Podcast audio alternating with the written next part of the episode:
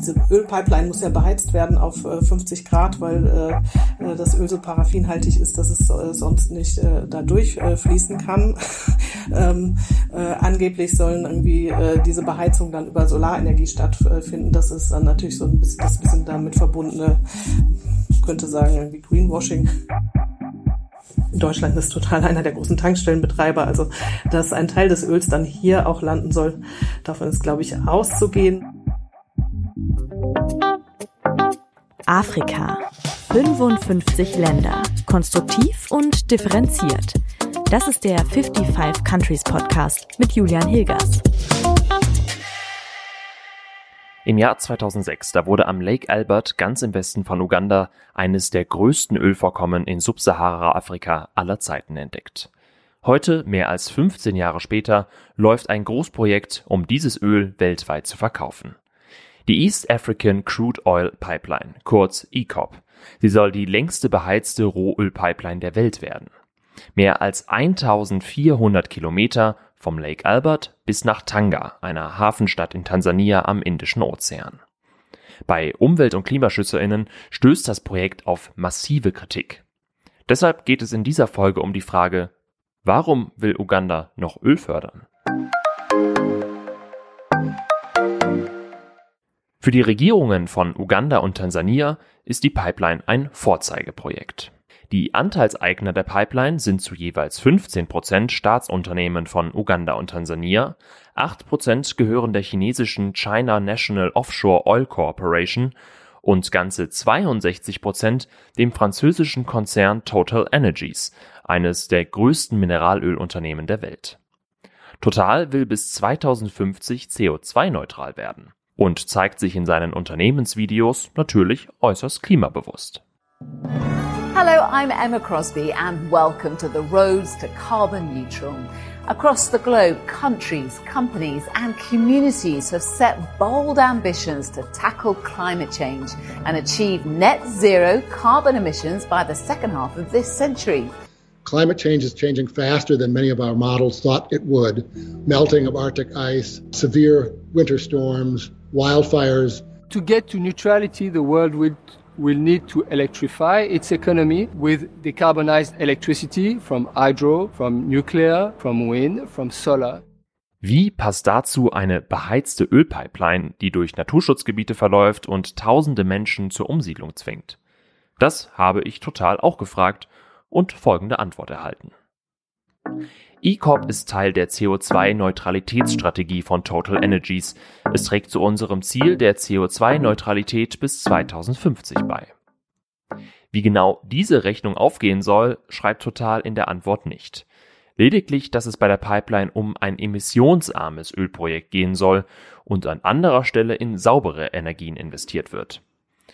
Und emissionsarm ist wohl eher relativ, denn verschiedene Stimmen gehen von 34 Millionen Tonnen CO2 aus, die die Pipeline jährlich ab Fertigstellung 2025 ausstößt und damit laut dem Statistikportal des Bundes ziemlich genauso viel wie das gesamte Bundesland Hessen jedes Jahr. Am Ende geht es also wenig überraschend wohl eher darum, mit Öl noch etwas Geld zu verdienen. Denn Total schreibt auch, es darf nicht vergessen werden, dass die weltweite Nachfrage nach Öl nach wie vor groß ist und dass die Erschöpfung der vorhandenen Vorkommen nicht ausreichen wird, um sie zu befriedigen. Die ganze Antwort von Total findet ihr verlinkt in der Folgenbeschreibung. Das Ölministerium von Uganda hat auf meine Anfrage leider nicht geantwortet. Dafür aber Cordula Eubel. Sie ist Journalistin beim Tagesspiegel und war vor kurzem in Uganda unterwegs um sich vor Ort ein Bild von der Pipeline zu machen. Hallo Cordula, herzlich willkommen bei 55 Countries. Freut mich sehr, dass du dabei bist. Ja, hallo. Ich freue mich sehr, dabei sein zu dürfen. Du warst ja in Uganda, um dir einen Eindruck von dieser Pipeline zu machen. Vielleicht kannst du zum Einstieg mal erklären, was verspricht sich die Regierung davon? Warum gibt es diese Pipeline überhaupt? Ja, Uganda und die Regierung in Uganda verspricht sich davon äh, einfach etwas mehr ähm, Teilhabe an der Weltwirtschaft. Das ist ja ein relativ armes Land, wenn man sich anguckt. Äh, durchschnittlicher Monatslohn liegt bei äh, 53 Euro und äh, die Möglichkeit, Öl äh, auch auf einen Weltmarkt äh, äh zu exportieren. Ähm, davon verspricht sich äh, äh, der Präsident Museveni äh, mehr Wachstum, mehr Arbeitsplätze. Er spricht davon, dass es äh, zehn Prozent jährliches Wachstum mit Beginn der Ölförderung geben könne und äh, die nationale Ölbehörde rechnet vor, dass 160.000 Arbeitsplätze entstehen könnten, äh, direkt, äh, aber auch indirekt in dieser Bauphase und äh, dauerhaft äh, ist, äh, ist die Rede aber immer auch noch von 35.000 Arbeitsplätzen. Umgekehrt gibt es natürlich auch immer Zweifel, äh, was dann tatsächlich ankommt bei der Bevölkerung von einem solchen Wohlstand, äh, äh, gerade in einem zunehmend autokratischen System. Aber wie gesagt, das sind die Versprechen, die die Regierung gibt. Du sprichst die Bevölkerung im Land an und auch die Armut im Land. Was denkt denn die Bevölkerung im Land vor Ort über das Projekt? Mehr Arbeitsplätze klingen ja gar nicht schlecht. Ach, das ist ähm, sehr zwiespältig. Es gibt schon äh, äh, Leute, die damit auch äh, Hoffnung verbinden. Wir sind äh, durch die Region direkt am Albertsee gereist, dort wo äh, künftig das Öl gefördert werden soll und haben dort mit Menschen, mit vielen Menschen gesprochen, die ähm, eben wegen dieser künftigen Ölförderung, äh, wegen der Bauten dort enteignet äh, äh, wurden. Ähm, bei denen hatte ich den Eindruck, dass bei vielen sich schon so eine Ernüchterung breit gemacht hat und äh, eine Enttäuschung, weil sie sich nicht fair behandelt fühlen oder ihre Rechte in diesem ganzen Prozess nicht gewahrt werden. Ähm, eine Frau, die wir äh, dort getroffen haben, eine alleinerziehende Mutter, sagte, die Versprechen waren so groß ähm, äh, am Anfang, ähm, als sie das erste Mal von diesem Ölprojekt hörte, 2012. Äh, sie wohnte in der Gegend, ähm, wo äh, nun ein Flughafen, ein internationaler Flughafen gebaut wird, ein Ölverarbeitungsterminal, eine kleine Raffinerie, also so eine ganze Infrastruktur entsteht und äh, musste dort äh, wegziehen. Und sie, sie sagte, die Versprechen waren damals so groß, aber wenn sie heute anguckt, äh, was, äh, was sie bisher davon gehabt hat, äh, bleibt dann doch eher Enttäuschung. Wie wirkt sich das Projekt denn auf die Menschen in der Region aus? Was merken die davon jetzt schon? Jetzt schon ist, ist, ist ein gutes Stichwort, weil äh, es, einiges wird jetzt im Moment schon gebaut, sowas wie äh, dieser Flughafen, äh, die Pipeline selbst, die das Öl äh, äh quer durch Uganda und äh, Tansania bis an die Küste bringen soll, äh, ist ja noch gar nicht gebaut, sondern äh, wird erst in den nächsten Jahren gebaut. Aber es gibt schon jetzt viele Menschen vor Ort, die äh, enteignet wurden. Ähm, in den offiziellen Dokumenten werden die immer mit PAP, PAP abgekürzt, Project Affected Persons, also vom Projekt betroffene Personen. Ähm, die haben im Prinzip einen Anspruch auf eine Entschädigung, ähm, bekommen Land äh, als Ersatz angeboten oder äh, eine Bargeldzahlung. Ähm, die Frage ist aber äh, halt, ob sie tatsächlich fair behandelt werden, das Geld rechtzeitig fließt und wie mit ihnen da umgegangen wird. Ähm, gerade in diesen Regionen direkt am Albertsee, wo das äh, Öl gefördert wird, sind relativ viele Menschen äh, äh, betroffen. Ganz praktisch heißt das, in dem Moment, wo sie äh, enteignet werden, dürfen sie zum Beispiel keine äh, mehrjährigen Pflanzen mehr auf ihrem Land anbauen, auch wenn dort vielleicht noch äh, keine Pipeline gerade entsteht oder noch nicht äh, konkret gebaut wird. Viele Menschen leben dort aber von, äh, von genau diesen äh, mehrjährigen Pflanzen. Das sind dann Kochbananen, Jackfruit, Maniok. Das ist das, wovon sich Leute ernähren oder was sie auch verkaufen. Ähm, sie dürfen dann nur noch das aussehen, was sich auch schnell abernten ernten lässt. Wir haben zum Beispiel auch äh, eine Frau getroffen, eine alleinerziehende Mutter, die sagte auch irgendwie, bevor sie dann umgesiedelt wurden, äh, es war so eine lange Zeit des Wartens. Äh, die Schulen wurden geschlossen, äh, ähm, aber bis die neue Ersatzsiedlung fertig war, hat es irgendwie Jahre gedauert. Ähm, also für viele Leute war das auch eine lange Hängepartie. Ähm, es gibt auch von den NGOs, die da tätig sind die auch Bewohner befragt haben, Berichte, dass auch Entschädigungen mit Verzögerungen nur bezahlt wurden. Also gerade diese Übergangsphasen äh, sind mit, mit viel Warterei äh, ähm, äh, verbunden gewesen. Das Projekt steht ja international vor allen Dingen wegen der Umweltbedenken in der Kritik. Wie sieht das denn die Bevölkerung vor Ort? Haben die diese Umweltbedenken auch oder machen die sich eigentlich mehr um ihr eigentliches Leben, ihr Haus und ihr Grundstück Gedanken? Faktisch äh, ist Uganda ja eines der Länder, was in den letzten Jahren schon äh, stark die Veränderung äh, spürt durch irgendwie Überschwemmungen, durch längere Dürrephasen. Ähm, gerade in der Landschaft, Landwirtschaft äh, spüren die Menschen das ja. Ähm, sozusagen, das ist sicher im Hinterkopf äh, immer vorhanden, äh, aber ist jetzt nicht das Hauptargument der Menschen, die da vor Ort betroffen sind. Ähm, wir haben da zum Beispiel auch einen Mann getroffen ähm, in der äh, Region Bulisa. Ähm, das ist die Region, äh, in der äh, das größte Ölfördergebiet von äh, des französischen Konzerns Total sein wird. Äh, da sind die meisten Menschen betroffen. Und da haben wir einen Familienvater getroffen, ähm, der ähm, das Land abgeben musste, das schon sein Vater beackert hat. Und der sagte uns, er will dieses Projekt an sich nicht sabotieren, sondern er möchte, dass seine Rechte ernst äh, genommen werden. Er hat aber von einer Unterfirma nur Geld angeboten bekommen und eben kein neues Zuhause, kein neues Land.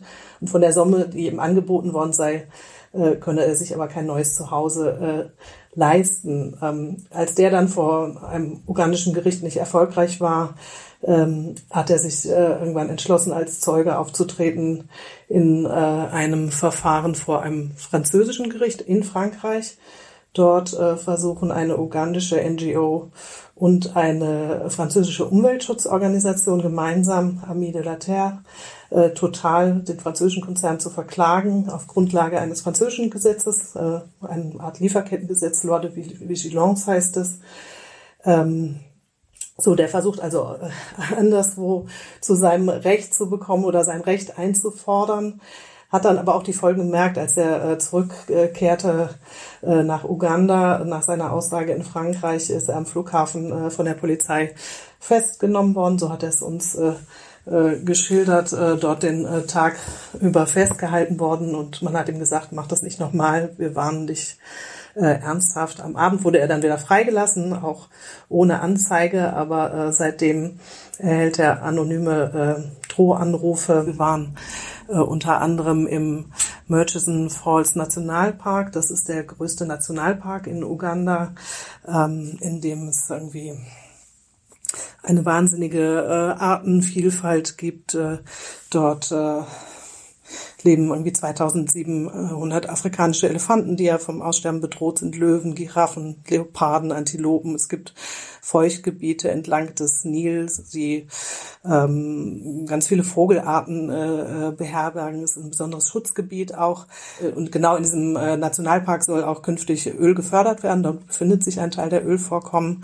Und äh, die Leute dort sagen natürlich auch, was passiert dann mit den Tieren, was passiert äh, mit der Natur, was passiert mit der Umwelt. Also es gibt dort auch äh, zahlreiche Umweltschützer, die genau mit diesen äh, Bedenken auch gegen das äh, Projekt vorgehen.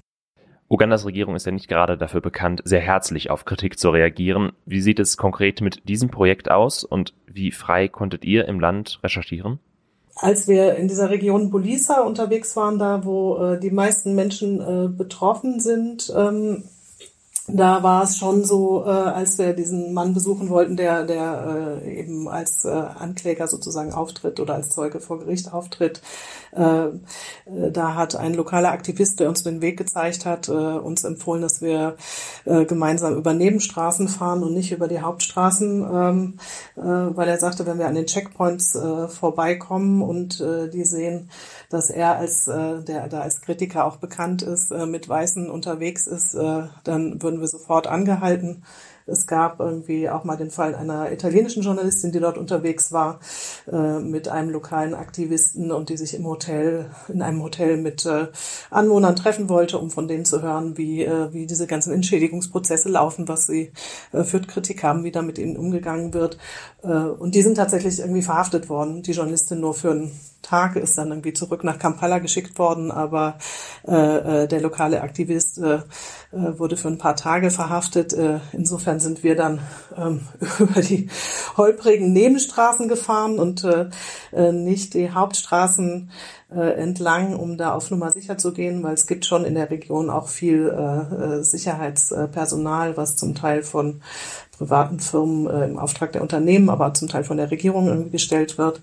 Ähm, und die Organisationen, die vor Ort sind, äh, berichten halt auch immer mal wieder von Vandalismus, Bedrohungen äh, etc. Insofern Kritik äh, scheint da nicht so gerne äh, gehört zu werden und auch ähm, die Klimaaktivistinnen, es gibt ja eine recht rege äh, äh, Szene von Klimaaktivistinnen, äh, auch in, in Uganda, die in äh, Kampala Schulstreiks äh, organisieren oder auf die Straße gehen, äh, Social-Media-Kampagnen auch gegen dieses Ölprojekt machen, erzählen schon auch immer wieder oder haben uns auch immer wieder erzählt, dass sie ähm, da durchaus auch mal vorsichtig sind oder immer so ein bisschen in dieser Ungewissheit leben, ob äh, ähm, was, was, äh, was da passieren kann, wenn man sich zu weit aus dem Fenster äh, hängt. Ähm, also wir, wir konkret waren jetzt, äh, da wir sehr aufgepasst haben und gute ähm, äh, Leute äh, dabei hatten, die sich einfach vor Ort sehr, sehr gut auskannten, äh, waren selbst jetzt irgendwie nicht so besorgt, aber man merkt es einfach an den Leuten vor Ort, die da sehr vorsichtig sind, ähm, äh, dass sie halt äh, nicht den Eindruck haben, dass man irgendwie Kritik so gut üben kann.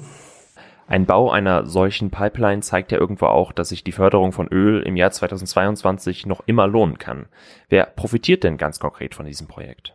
Uganda will so einen kleinen Teil des Öls äh, für sich selbst äh, auch behalten, für den nationalen äh, äh Verbrauch, äh, ein, äh, ein Teil des Öls selbst raffinieren. Der größte Teil äh, soll auf die Weltmärkte und natürlich äh, hoffen die jetzt, dass in der Situation jetzt mit dem äh, Ukraine-Krieg, wo auch die äh, Ölpreise steigen, ähm, dass, ähm, dass da mehr zu verdienen ist. Ähm, man kann auch davon ausgehen, dass ein Teil des Öls äh, nach Europa verkauft werden soll. Ähm, wir haben jetzt keine Informationen schon über genaue Lieferverträge. Die eigentliche Ölförderung äh, soll 2025 losgehen.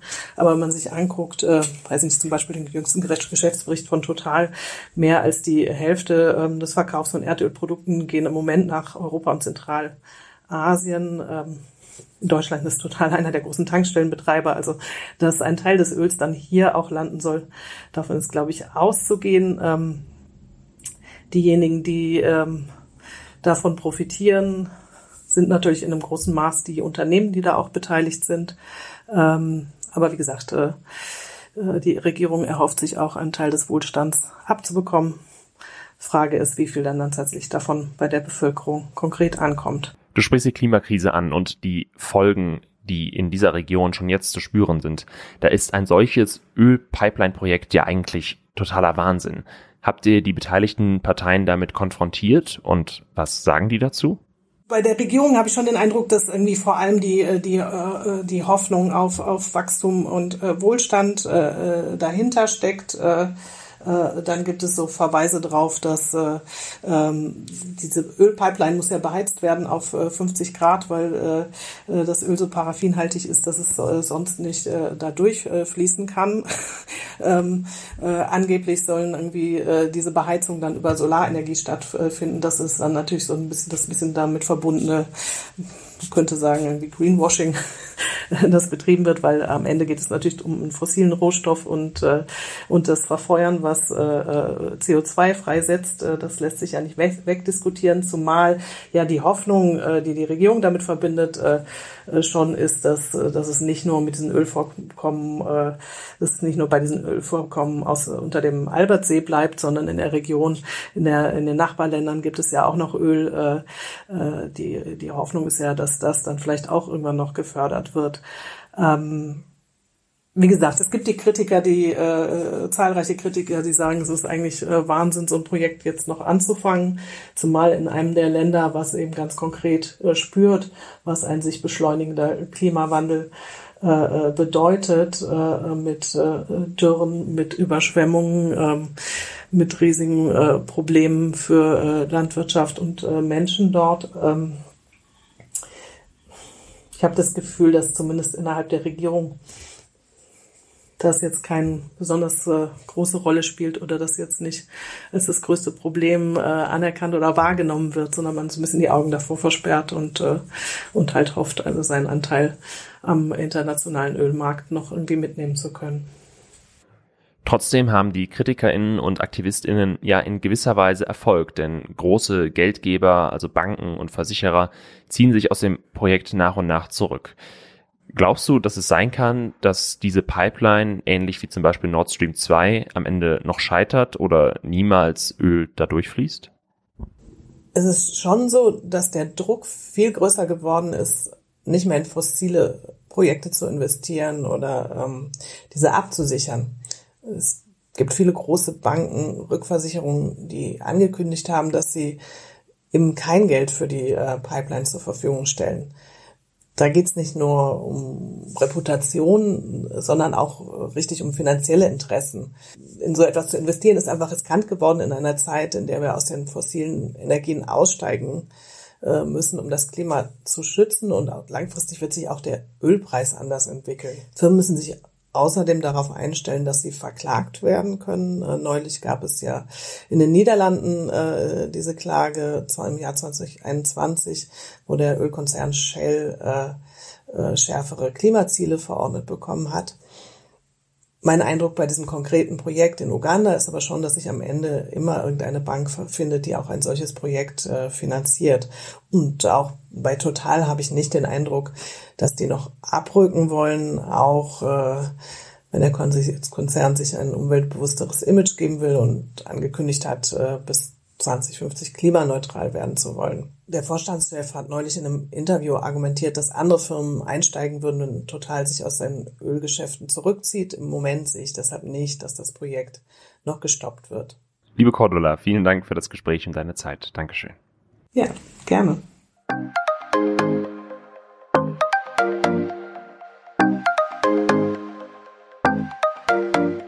Das war Cordula Eubel. Die Recherche von ihr und ihren Kolleginnen über die Pipeline hat der Tagesspiegel wirklich super toll aufbereitet. Die Artikel findet ihr in der Folgenbeschreibung. Und Cordula hat es schon erwähnt, Projekte wie ECOP, die stehen massiv in der Kritik. Zahlreiche internationale Banken und Versicherer haben sich deshalb bereits aus dem Pipeline-Projekt zurückgezogen, unter anderem die Allianz, die Deutsche Bank oder die Rückversicherung Hannover Re. Das ist vor allem dem Druck von Aktivistinnen auf die Unternehmen zu verdanken. Einer davon ist Omar El Mavi aus Kenia. Er setzt sich mit der Initiative Stop ECOP für ein Ende der Pipeline ein und tritt auch sonst als Aktivist gegen fossile Energieprojekte auf. Und mit Omar habe ich nicht selbst gesprochen, sondern, und das ist eine sehr erfreuliche Premiere für diesen Podcast, wie ich finde, Adrian Ammann, der gerade hier in Nairobi für die Heinrich-Böll-Stiftung arbeitet und sich viel mit dem ECOP-Projekt beschäftigt hat und mir deshalb bei dieser Folge wirklich sehr geholfen hat. Ihm hat Omar nochmal ganz deutlich erklärt, warum die Ölpipeline so problematisch für die Region ist. Um, there's concerns around people because it's going to be displacing at least 100,000 people. Um, hundreds, uh, about 200 or so villages, uh, more than 200 rivers. That's how where the pipeline is going to be traversing across. Um, it's also go, uh, about a third of the pipeline is going to be located uh, or based within the Lake Victoria Basin. Um, Lake Victoria is one of the uh, largest freshwater sources, uh, the largest in Africa, and I think the second largest in the world. And it supports supports up to about 40 million people uh, for drinking water and, and food production. So it's quite uh, a project that has some significant impact that it's going to be causing. Zudem glaubt Omar, dass die Bevölkerung von Uganda von der Pipeline letztlich kaum profitiert.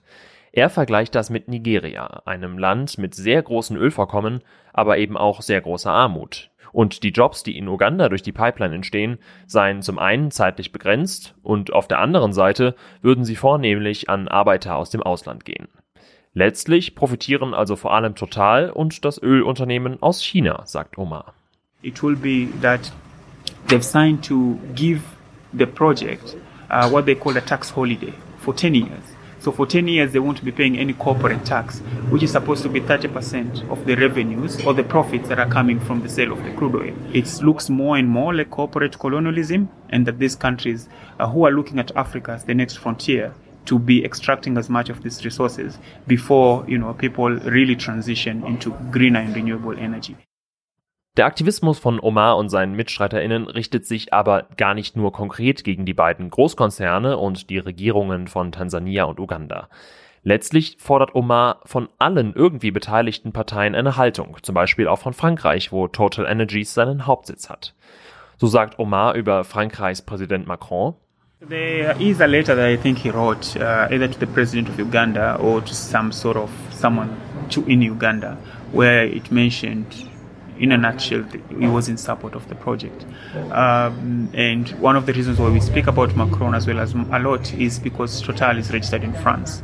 Um, and and we've been trying to at least to push him to have a public statement against ECOP. Denn Omar sieht die Ölförderung in Uganda einfach nicht als nötig an und angesichts des Klimawandels ohnehin als den völlig falschen Weg. Stattdessen sollten die afrikanischen Staaten auf erneuerbare Energien setzen, sagt er. Sein Heimatland Kenia macht das vor. So one, um, geothermal is number one in, in Africa, in Kenya, and we have the potential of actually leading globally because we're in top 10. Uh, we have one of the biggest wind plants uh, in Kenya and in East Africa. The biggest wind plant in Africa is in East Africa, in Kenya. Um, we have some good examples of solar and others. Omar und sein Team werden deshalb weiter für ein Ende der Ölpipeline kämpfen. Zu ihrer Arbeit gehört zum einen die Aufklärung und Aufmerksamkeit für die betroffenen Menschen in der Region, aber auch rechtliche Schritte gegen das Projekt zu unternehmen. Das ganze Interview mit Omar findet ihr demnächst als Plusfolge bei 55 Countries für alle Abonnenten bei Steady. Eine weitere Person, die sich gegen das ECOP-Projekt engagiert, ist Kate Cahoon von der Klimaschutzorganisation 350org. Auch mit ihr hat Adrian für diese Folge gesprochen. 350org kümmert sich vor allem um das Thema fossile Finanzen, also im Grunde das, was hinter solchen fossilen Energieprojekten steckt. Denn irgendjemand muss die schließlich auch finanzieren. Ähm, und wir versuchen äh, Druck auf diese Finanzinstitutionen auszuüben, dass sie, ähm, dass sie nicht mehr äh, Geld äh, den fossilen Konzernen zur Verfügung stellen, ähm, und wir arbeiten zusammen mit unseren afrikanischen Kolleginnen, die den Widerstand vor Ort ähm, ja, organisieren, begleiten und so weiter und so fort. Aktuell wird die ECOP Pipeline aber vor allem von drei Banken aus Südafrika, Japan und China finanziert. Auch gegen die will 350org mit ihren Partnerorganisationen vorgehen. Dieser Druck gegen die Geldgeber sieht Kate als den größten Hebel, um Projekte wie ECOP zu verhindern. Ich habe die, die, die Zahlen vor mir. Seit 2015 hat die Deutsche Bank mehr als 1,8 Milliarden Euro in total gepumpt. Und letzte Mo äh, äh, erst vor ein paar Wochen hat die Bank auch ähm, einem, einem Finanzierungspaket von 8 Milliarden Dollar für, für den Ölriesen ähm, ja, zugestimmt und, und beigetragen. Also auch wenn Sie sagen, Sie wollen, Sie wollen diese Pipeline nicht finanzieren, Sie geben trotzdem sehr, sehr, sehr viel Geld an, ähm, an Total äh, der Unternehmen, der das baut. Ihr seht also, eigentlich geht es um viel mehr als dieses konkrete Pipeline-Projekt in Uganda. Es geht um die Förderung von fossilen Energien im Jahr 2022 in Zeiten einer globalen Klimakrise. Noch immer verdienen Unternehmen viel Geld mit Gas, Öl oder Kohle. Und ganz konkret für Uganda und Ostafrika kann man fast davon ausgehen, dass diese Förderung am Lake Albert wohl nicht die letzte sein wird. ECOP ist also ein wirklich spannendes Beispiel für den Konflikt zwischen wirtschaftlichem Wachstum, den Einfluss von riesigen Konzernen, deren Kerngeschäft fossile Energien sind, und dem Natur- und Klimaschutz auf der anderen Seite. Wie immer kann diese Folge nur einen Teil des Themas und der Debatte um die Pipeline abbilden. In der Folgenbeschreibung findet ihr deshalb wie immer viele weitere spannende Links und Artikel und natürlich auch auf den Social Media Kanälen von 55 Countries. Wenn euch diese Folge gefallen hat, dann gilt wie immer, bitte unbedingt weitersagen. Teilt diese Folge auf sozialen Netzwerken und berichtet allen Menschen, die ihr kennt, von 55 Countries. Jeder Klick und jede nette Bewertung bei Spotify oder iTunes, die hilft mir wirklich, wirklich sehr für dieses Projekt. Wenn ihr Feedback, Fragen und Wünsche habt, dann schreibt mir das gerne bei Instagram oder Twitter oder auch per Mail an 55countries at julian-hilgers.de. Ich bin auch sehr offen für Kooperationen, Kritik oder Themenvorschläge. Wenn ihr diesen Podcast besonders toll findet, dann könnt ihr mich finanziell über PayPal oder Steady unterstützen. Das haben nach der letzten Folge wieder zwei Leute gemacht und das freut mich wirklich ungemein und ist eine unglaubliche Wertschätzung für dieses Projekt. Vielen Dank dafür. Alle Infos, wie das geht und weiteres Material gibt es wie immer in der Folgenbeschreibung. Vielen Dank fürs Zuhören und danke auch nochmal an Adrian für die Unterstützung für diese Folge. Das hat wirklich Spaß gemacht und war sehr hilfreich. Die nächste Folge erscheint dann am 5. Juli. Bis dahin, macht es gut. Ciao.